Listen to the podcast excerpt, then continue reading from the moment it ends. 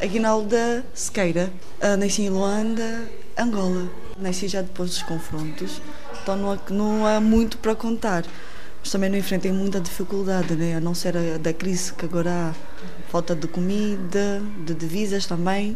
Mas uh, o que me trouxe mesmo propriamente a Lisboa era para fazer a minha formação. Queria ter uma licenciatura e sempre tive o sonho de fazer comunicação.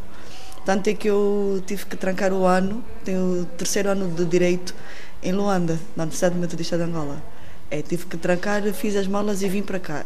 E Portugal porquê? Pela língua. Falo português e é bem mais fácil. Ah, vinha bem pouco tempo, estou cá em Lisboa e nove meses.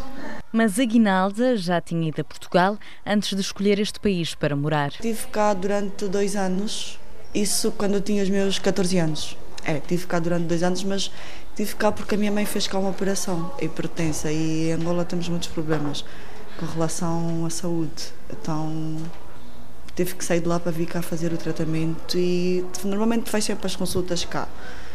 E, bom, decidi viver cá agora foi muito fácil, muito fácil mesmo, porque já tenho, tenho cá uma irmã que vive já 19 anos cá.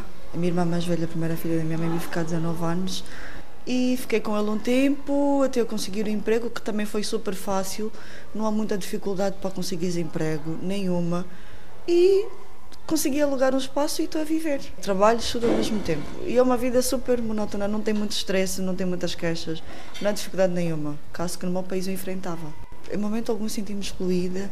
Aliás, eh, já ouvi pessoas a dizerem: olha, os portugueses são isso, são aquilo, mas e assim, independentemente de nada me afeta. Porque assim, falou, é normal, é a opinião dele, não vai mudar nada da minha nem dos outros. E é basicamente isso.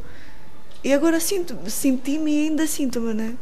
Bem recebida, não tenho queixa nenhuma. Agnalda veio para Portugal atrás de um sonho o de estudar comunicação e está a ser. Ai, super, super, super, super. Muito bom, é um curso muito bom e tenho professores também ótimos e é uma experiência vasta mesmo que eu estou a ter. Muito, muito, muito. Apesar de gostar de viver em Lisboa, Luanda deixa muitas saudades. Comida, primeiro, o barulho, a comida e a música, mesmo ouvir aquela confusão toda dos taxistas em Luanda. É muito.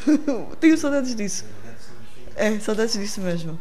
Agnalda sente falta da comida porque não consegue encontrar alguns ingredientes em Lisboa. Quizaca, que cá ainda não encontro, não sei onde é que vendem, mas ainda não encontrei.